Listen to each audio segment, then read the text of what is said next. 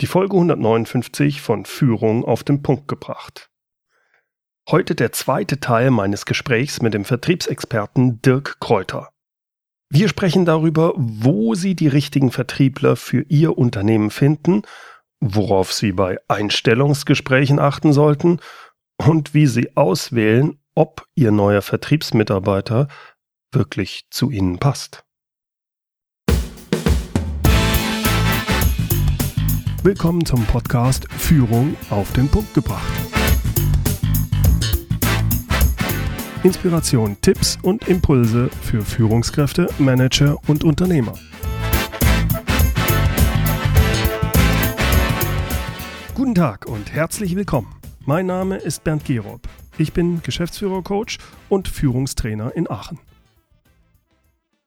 Heute also der zweite Teil meines Interviews mit Vertriebsprofi Dirk Kräuter. Sie haben den ersten Teil noch nicht gehört? Na, dann holen Sie das aber mal schnell nach. Denn dort stelle ich Ihnen Dirk Kräuter vor und Sie erfahren in unserem Gespräch dann auch, was einen guten Verkäufer ausmacht. Heute im zweiten Teil soll es darum gehen, wie man gute Vertriebler überhaupt findet und worauf man bei der Einstellung von solchen besonders achten sollte. Und am Ende des Gesprächs erfahren Sie auch noch, was es mit Dirk Kräuters Spruch fette Beute auf sich hat und warum mir dieser Spruch anfänglich überhaupt nicht gefallen hat. Hier also der zweite Teil meines Interviews mit Dirk Kräuter. Dirk, Geschäftsführer im kleinen oder mittelständischen Unternehmen, die haben, wenn ich mit denen zu tun habe, immer das Problem, ja, sie brauchen für die Entwicklung Leute, das ist so momentan, aber immer ist es gute Vertriebsleute, vor allem die Hunter-Typen zu kriegen. Wie sollen die das machen? Ja müssen wir uns zwei Sachen angucken. Das eine ist, wo kriege ich die her? Und das andere ist, ähm, wie wähle ich die aus? Mhm. Also, treffen sich zwei Führungskräfte abends an der Bar. Sagt der eine zu dem anderen, du hör mal, dein neuer, dein neuer Außendienstmitarbeiter, du, der, der scheint ja fleißig zu sein. Ja, ja, sagt der andere, ja, ja, das ist seine Stärke. Wie, was ist seine Stärke, dass er fleißig ist? Nee, nee, dass er scheint. ja? Das, das bringt es so auf den Punkt. Ja. Ein Verkäufer lernt, Produkte und Dienstleistungen im besten Licht dastehen zu lassen. Mhm. Und ein Verkäufer weiß auch, wenn er die Stellenanzeige sieht, wenn er sich ein bisschen mit dem Unternehmen beschäftigt, was er zeigen und sagen muss, dass die Führungskraft ihn einstellt. Mhm. Also die eine Hürde ist, wie läuft der Auswahlprozess? Und jetzt kommen einfach mal ganz ratgebermäßig pragmatische Schritte. Mhm, Erstens, erstell ein Anforderungsprofil. Was mhm. brauchst du wirklich? Was brauchst du wirklich? Hunter Farmer, langer Sales Cycle, kurzer Sales Cycle. Brauchst du einen Telesales oder einen Außendienst? Brauchst du einen Handelsvertreter oder einen Festangestellten? Mhm. Mach da immer die Ja, Nein, Ja, Nein, Ja, Nein, aber erstell das Profil. Mhm. Erstens. Zweitens, texte die Stellenanzeige. Das ist schon extrem schwierig. Schreib da rein, was du haben willst und was du nicht haben willst. Ganz mhm. klar. Wenn du da einen Hunter suchst und du schreibst rein mit teamorientiert, interessiert kein Schwein.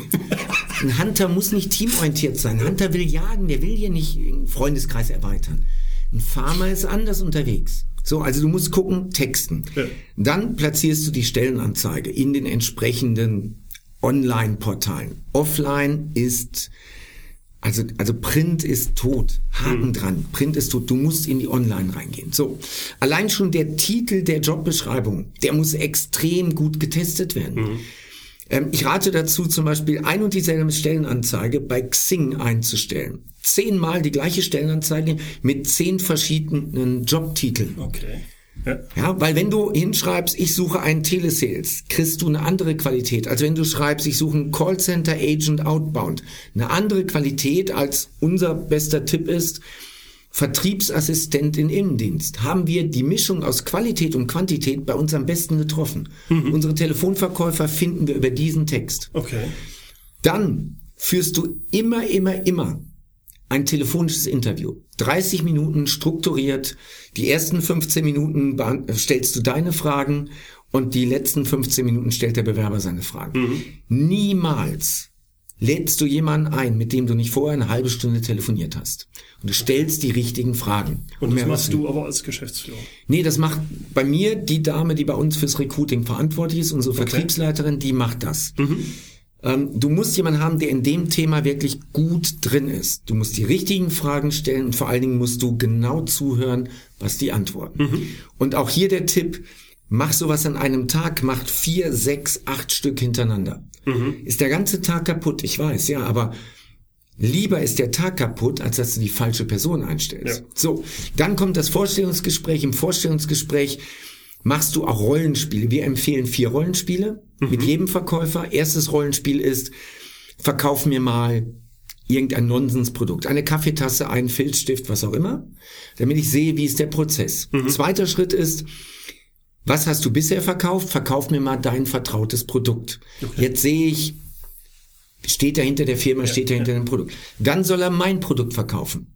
Sie haben sich ja bestimmt schon ein bisschen vorinformiert. Sagen Sie, was ist Ihnen aufgefallen? Ach ja, machen Sie mal. Mhm. Und der vierte ist der Test, ob es ein Hunter oder ein Farmer ist. Also suchst du einen Hunter, musst du diesen Test machen. Das ist ein Rollenspiel. Mhm. So. Danach gibt es definitiv erst noch einen Probearbeitstag. Egal wie gut der war. Es gibt einen Probearbeitstag. Mhm. Und das bedeutet, dass zum Beispiel ein Telefonverkäufer nach maximal zwei Stunden selber telefoniert, selber live telefoniert. Für dich in dem Ja, natürlich, okay, klar. Cool. Mhm. Du suchst ein paar Adressen raus, wo er nicht groß Schaden anrichten kann, mhm. aber du lässt ihn telefonieren. Mhm. Und dann guckst du, kann der das, will er das, macht er das überhaupt? Du testest ihn. Mhm. Dieser Probearbeitstag ist ein Assessment Center, einen ganzen Tag. Mhm. Alle Kollegen gucken sich den an Sie schauen, wie verhält er sich. Du gehst mittags mit dem Mittagessen, du guckst, hat der Kinderstube und und mhm. so weiter. Mhm. Fühlst du dich wohl in seiner Gegenwart. Wenn du dich nicht wohlfühlst, fühlen sich deine Kunden auch nicht wohl mit mhm. ihm. So, und am Ende des Tages triffst du die Entscheidung. Und dann bekommt er einen Vertrag. Ganz kurz, triffst du die Entscheidung? Triffst du die mit deinem Team zusammen? Wie, ja. wie machst du es? Also ich persönlich treffe die Entscheidung gar nicht mehr. Ja. Ich lege nur noch ein Veto ein, wenn einer komplett wenn es ein Mensch ist, wo ich sage, mit dem möchte ich nicht ja. meinen Tag verbringen. Aber ansonsten, mein Team kennt die Kriterien, mein Team wählt die Leute aus. Die sind da extrem gut geschult. Okay. Die wissen, worauf es ankommt. Es ist so, dass, dass im Rollen oder dass im Vorstellungsgespräch sind immer drei drin. Immer drei, niemals alleine, never ever. Mhm. Allein schon wegen AGG-Gründen, mhm, mhm. niemals alleine. Der Tipp ist immer mindestens eine Frau rein, ähm, hört sich doof an, aber eine Frau hat, ich kann es schwer erklären und die Frauen werden jetzt gleich sagen, ey, pack mal fünf Euro in die Shovi-Kasse, ja, aber man sagt, eine Frau weiß, ob der die Familie ernähren kann. Die hat da ein Gefühl für, das ist anders. Und deswegen mindestens eine Frau, der, der nachher den Hut auf hat, der führt die Rollenspiele nicht selber. Das ist auch wichtig. Mhm. Du kannst viel mehr Informationen verarbeiten, wenn du nur beobachtest zu dritt das Rollenspiel. Und schlussendlich entscheidet meine Vertriebsleiterin, ob der einen Arbeitsvertrag bekommt oder nicht. Mhm. Aber sie geht durchs Team und fragt das Team, was sind deine Eindrücke? Und dann schildert das Team auch, was sie gut finden, was sie nicht so gut finden. Also zum Beispiel, in einer Pause geht der raus auf den Balkon bei uns, um zu rauchen. Mhm. Und beim Rauchen stehen die halt zu dritt draußen. Und dann fragt er Sachen wie, bekommt er eigentlich die Überstunden bezahlt? Und äh, macht ihr immer länger als üblich? Und sagt mal, wie ist das denn mit den Urlaubstagen? Und wenn ihr Veranstaltungen am Wochenende habt, ähm, bekommt ihr die bezahlt oder was ist da? Jetzt stellt er die ganzen Mitarbeiter mit freizeitorientierter Schonhaltung Fragen. Ja? Mitarbeiter, Mitarbeiter mit äh, freizeitorientierter Schonhaltung, ja. Okay. Ähm, die Fragen werden jetzt gestellt. Mhm. Und dann weiß das Team, auf den kannst du nicht zählen. Der hat das falsche Mindset. Mhm. Und das hören wir dann am Ende des Tages, wenn sie rumgeht und fragt, erzähl mal was, und dann sagen die, hey, draußen auf dem Balkon, der war so und so und so. Das ist kein A-Mitarbeiter, das ist nicht mal ein B-Mitarbeiter. Mhm. Lass die Finger davon. Bei einem Außendienst ist es schwieriger, da fährt er aber auch mit raus. Mhm. Vormittags mit dem einen Verkäufer, nachmittags mit dem anderen. Abends gibt's ein Feedback-Gespräch, aber testet Dann gibt's den Arbeitsvertrag, dann gibt's die Probezeit. Und die Probezeit ist elementar. Die meisten kümmern sich nicht richtig drum. In der Probezeit gibt es Milestones, nämlich was muss er kennen, was muss er können und was muss er getan haben, bis wann, sodass ich am Ende der Probezeit wirklich eine Entscheidung treffen kann, ja oder nein. Wenn ich dich richtig verstehe, du mach, machst du das vor allem deswegen mit den vielen Leuten ja auch, ob der zu euch passt, ob er die richtige Mindset hat, die für, Ja. für euch wichtig sind. Und dann zum einen werden Sachen abgefragt quasi, aber zum anderen ist es auch wichtig ein Bauchgefühl von den ganzen Leuten. Und wenn dann einer sagt, Jungs, äh, das ist kein A-Mitarbeiter, das ist ein Bildmitarbeiter, dann wird gesagt, okay, Jungs, ich habe das zwar anders gesehen, aber Ja. lieber Ja. äh, warten wir, dass wir noch einen lieber einen nicht einstellen als einen falschen einstellen. Die Grundregel ist immer im Zweifel gegen den Kandidaten. Immer, immer, immer, immer. Im Zweifel gegen den Kandidaten. Wir müssen aufpassen. Viele Führungskräfte machen diesen Prozess wirklich amateurhaft, nämlich sie tappen in die Ähnlichkeitsfalle. Ja, ich habe auch in Aachen studiert und ah, ich war auch im Bereich Sicherheitstechnik und jetzt baust du auf einmal Sympathie auf und Vertrauen Ja. auf. Und das ist eine Falle, in die du reinläufst. Ja, und da muss, da muss jede Führungskraft drauf aufpassen. Und du sagst, okay, das kriege ich eigentlich dadurch raus, dass ich sage, ich habe mehrere.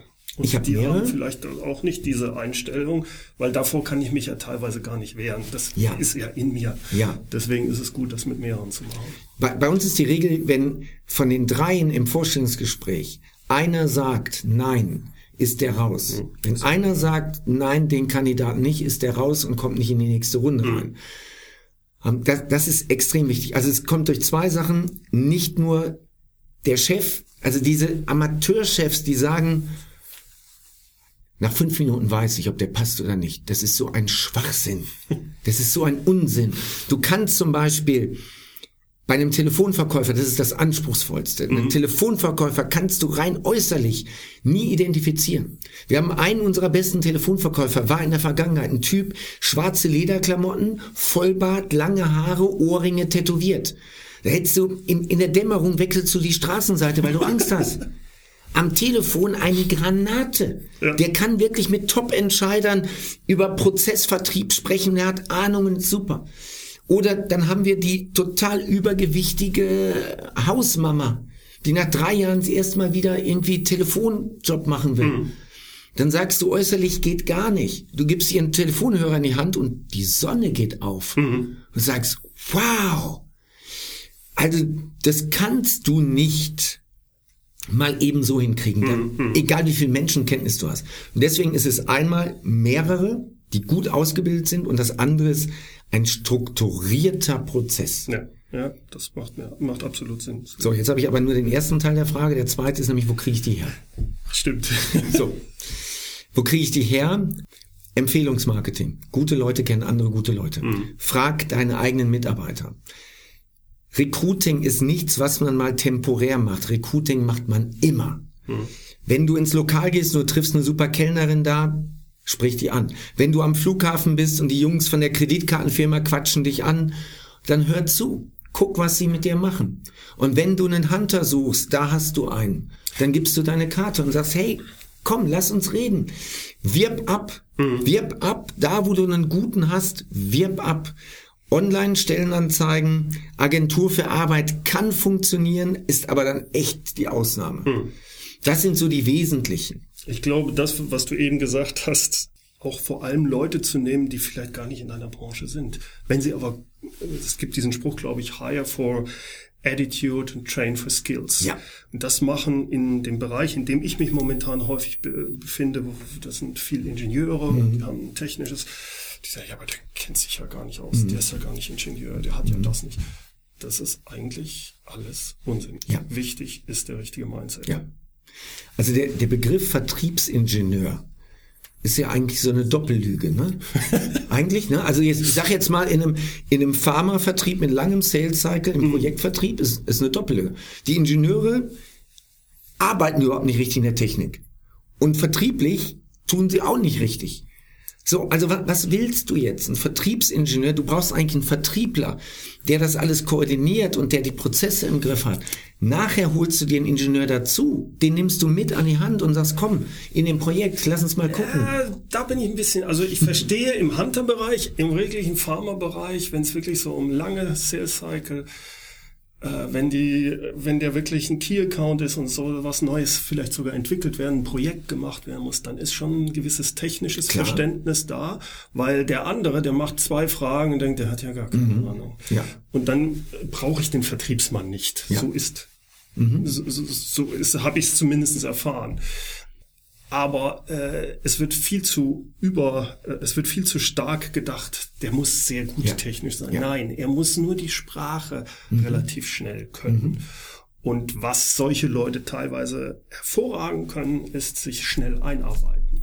Und die Sprache des Kunden dann sprechen können. Mhm. Es ist so, dass es bestimmte Sachen gibt, da brauche ich einfach relativ lang, um den zu trainieren, damit er da hinkommt, damit er wirklich mit einem anderen mhm. Ingenieur von dem auch wahrgenommen wird. Wird ja getestet und dieses Testen, da muss er durch. Mhm. Wenn er das nicht schafft, weil er zu kurz trainiert wurde drauf, das geht nicht in ein paar Wochen, da muss ich mhm. in längerer Zeit durchtrainieren. Ja. Dann bin ich aber auch ganz bei dir. Ich habe damals Service Leute weltweit gesucht, die den Vertrieb im Service unterstützen. Also auch eigentlich Richtung Vertrieb, Verkauf. Aber vor allem, die mussten in eine Papierfabrik reingehen und die mussten den mit dem Instandhaltungsleiter, der musste sagen, ah, das ist mein Buddy, ja, der Vertrieb, der will mir irgendwas verkaufen, sondern der auf der Ebene. Und da wurde immer gesagt, das müssen Ingenieure sein. Mhm.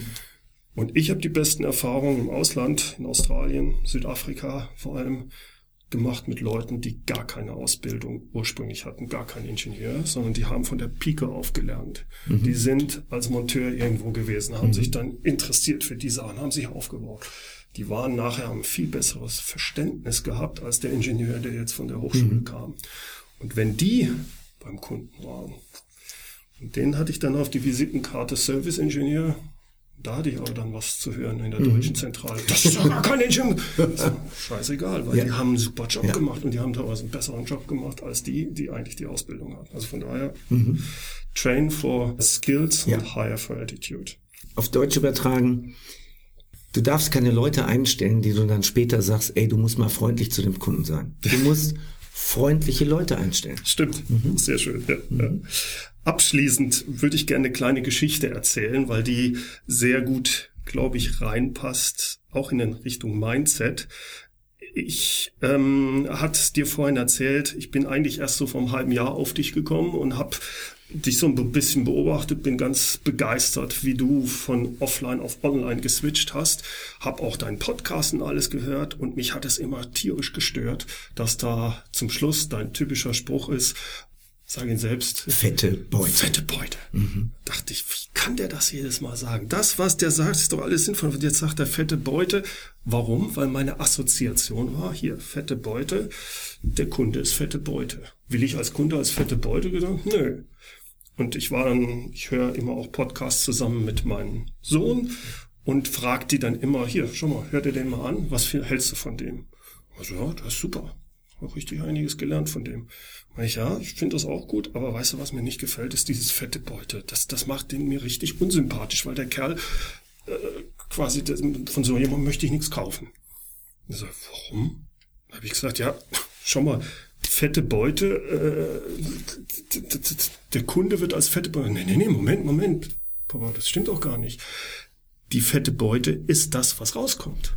Der Kunde und du selbst als Verkäufer, ihr habt gemeinsam fette Beute gemacht, weil ihr zusammengekommen seid und für beide gibt's eine Win-Win-Situation. Und da ist mir eigentlich erst, deswegen Mindset, Sache aufgefallen, ach du Schande, da bin ich doch in alten Glaubenssätzen drin und habe das äh, vollkommen falsch gesehen. Ich würde gerne von dir deswegen nochmal diesen Spruch fette Beute, was steckt für dich da dahinter? Ja, ich habe irgendwann mal gehört, dass das ein hanseatischer Kaufmannsgruß ist aus dem 16. und 17. Jahrhundert. Okay. Also so Schwerin, Wismar, Hamburg, Bremen, so die Hansestädte.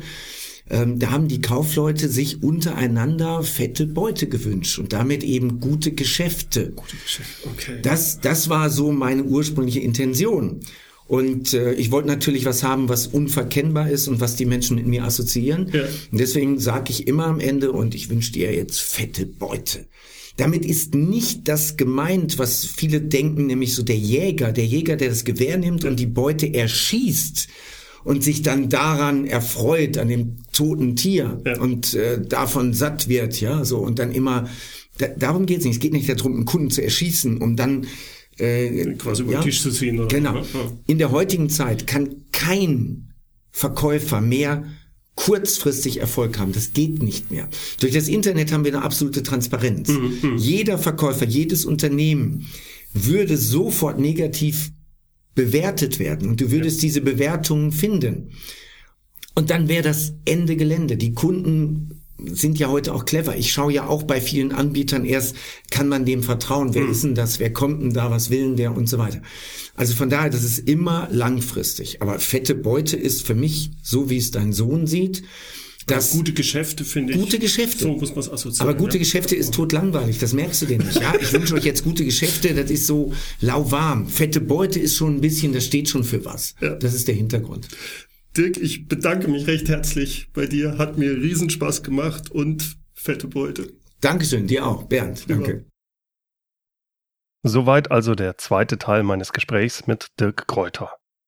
Mehr über ihn, über seinen Podcast, seine Videos und auch über die Vertriebsoffensive, das finden Sie alles unter dirkkräuter.com. Alle Links gibt's auch in den Show Notes und zwar unter www.mehr-führen.de Schrägstrich Podcast 159. Führen mit UE. In den Shownotes finden Sie die Links zu Dirks Webseite, zu seinem YouTube-Kanal, zu seinem Podcast, wie auch zur Vertriebsoffensive.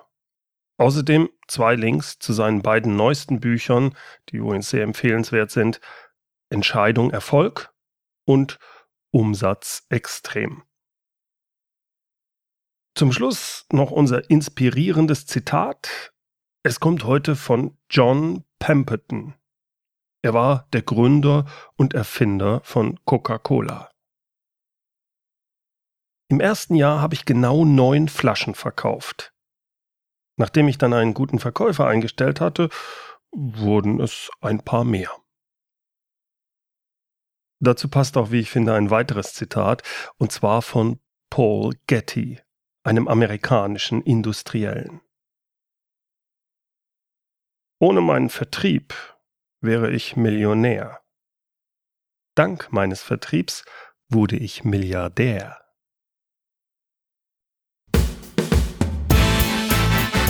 Herzlichen Dank fürs Zuhören. Mein Name ist Bernd Gerob und ich freue mich, wenn Sie demnächst wieder reinhören, wenn es heißt Führung auf den Punkt gebracht.